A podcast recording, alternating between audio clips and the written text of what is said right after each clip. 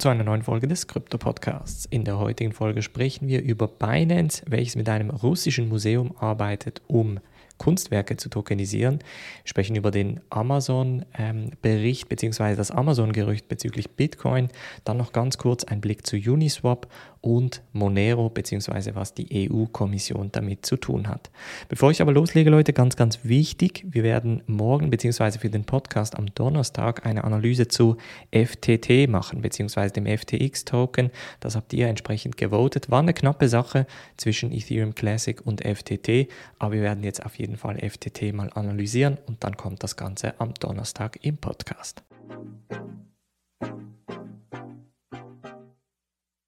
Springen wir in diese erste News Story und zwar geht es um Binance bzw. eine Zusammenarbeit zwischen Binance und dem russischen State Hermitage Museum. Und zwar geht es darum, dass gewisse Kunstwerke tokenisiert werden sollten und zwar nicht irgendwelche Kunstwerke, sondern Kunstwerke von Vincent van Gogh, Claude Monet, Giorgione etc. Also ganz, ganz spannende Kunstwerke, die man dann rein theoretisch auf der Binance-Plattform entsprechend kaufen kann bzw. Teile davon kaufen kann. Es werden dabei zwei NFTs rausgegeben. Das eine NFT wird dann auf Binance versteigert. Das heißt, jeder äh, Binance-Nutzer wird dann Zugriff darauf haben und das andere NFT wird dann im Museum in Russland entsprechend gespeichert bzw. gelagert. Das Ganze wird dann eine Art Unterschrift und Datum vom ähm, Museumsdirektor von Mikhail Piotrowski haben und ich glaube, das ist eine wirklich spannende Sache, wenn man so die traditionelle Kunst mit der modernen Kunst verbinden möchte. Deshalb unbedingt Binance auf Twitter folgen bzw. den Blog ein bisschen genauer anschauen. Da wird sicher genaueres dazu geschrieben. Und als nächste News Story sprechen wir über Amazon. Ich hatte ja gestern darüber gesprochen, dass es Gerüchte gäbe, dass Amazon sehr wahrscheinlich Bitcoin-Zahlungen bald akzeptieren würde. Und es hat sich herausgestellt, dass das nur ein Gerücht war. Denn Amazon hat gestern offiziell auch bestätigt, dass sie das Ganze zwar sehr spannend finden, aber dass an diesem Gerücht nichts dran sei, beziehungsweise Amazon nicht jetzt gerade aktiv in der Planung bezüglich äh, Bitcoin-Zahlungen sei. Und da kommt wieder so das alte Börsensprichwort, buy the rumor, sell the news, also kauf das Gerücht und verkaufe die Nachricht.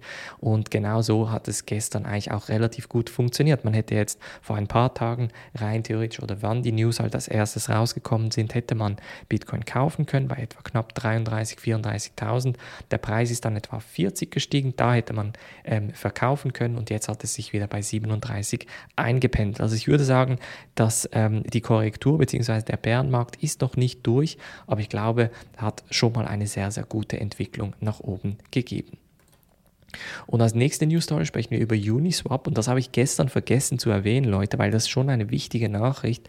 Und ich habe das ähm, in einem anderen Bericht beziehungsweise in einem anderen Interview mit jemandem besprochen. Das Interview kommt übrigens diese Woche am Freitag, aber ähm, diesbezüglich hat Uniswap 100 äh, Token auf der Applikation sogenannt denotiert oder delistet.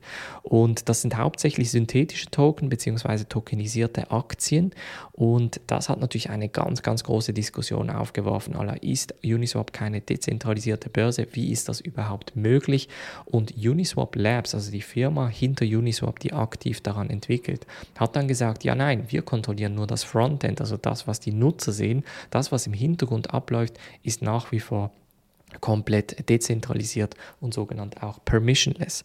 Und ich glaube, wie gesagt, es, es öffnet eine interessante Diskussion bezüglich, wie regulatorisch eingeschränkt können dezentralisierte Börsen sein. Kann man da irgendetwas dagegen machen? Stand heute ähm, gibt es da nichts, was man machen kann als Endnutzer. Das heißt, sobald regulatorisch diesen Plattformen etwas angedroht wird, werden diese Plattformen entsprechend ähm, diese Token delisten oder eben denotieren und entfernen. Ähm, auf anderen Plattformen habe ich eine gleiche Entwicklung noch nicht erlebt, aber auch da wäre das Interview am Freitag entsprechend spannend, weil wir mit einem anderen DeFi-Experten über dieses Thema sprechen werden. Und als letzte News Story sprechen wir noch über die EU beziehungsweise welche äh, ein Gesetzvorschlag äh, gebracht hat, bei welchem sie unter anderem auch anonyme Wallets und Transfers sowie Währungen verbieten möchten. Jetzt ist natürlich die ganze Diskussion wegen Kryptowährungen etc. entstanden. Monero beziehungsweise die EU möchte da äh, gewisse Transaktionen tracken können. Das heißt, sobald man von einer Börse auf ein Wallet eine Transaktion macht, soll das Ganze vermittelt werden, la KYC und AML, also K kenne deinen Kunden und Anti-Geldwäschegesetze etc. Und ich glaube, das könnte wirklich ähm, ein, ein großer Fehler von der EU sein, denn es würde den gesamten EU-Raum als Kryptomarktplatz extrem unattraktiv machen. Jetzt geht die EU noch einen Schritt weiter und sagt, sobald es um anonyme Kryptowährungen wie Monero geht, sollen diese komplett verboten werden. Und das könnte rein theoretisch so ein bisschen ein Schlag gegen Monero und entsprechende ähm, Privatsphären-Kryptowährungen sein. Ich bin zwar nicht ganz sicher, wie sie das machen möchten, beziehungsweise wie sie das tracken möchten. Was sie natürlich machen können, ist auf allen EU-Börsen, beziehungsweise die Börsen, die einen EU-Sitz haben, einfach den Einkauf von Monero direkt zu verbieten. Das wiederum würde quasi den Fiat On-Ramp, also die Möglichkeit, Fiat für eine Krypto zu tauschen, automatisch ausschalten und somit quasi die Möglichkeit nehmen, in Monero direkt zu investieren. Es bleibt sehr, sehr spannend, was dieses Thema anbelangt. Monero, wie gesagt, Stand heute, habe ich das Gefühl, in der Gesellschaft noch nicht so akzeptiert, wie man er, erhofft hatte. Aber ich glaube, für den Moment bleibt es auf jeden Fall ein Nischenprodukt. Das war's von der heutigen Folge. Wir hören uns in der morgigen Folge Folge wieder. Macht's gut und bis dann.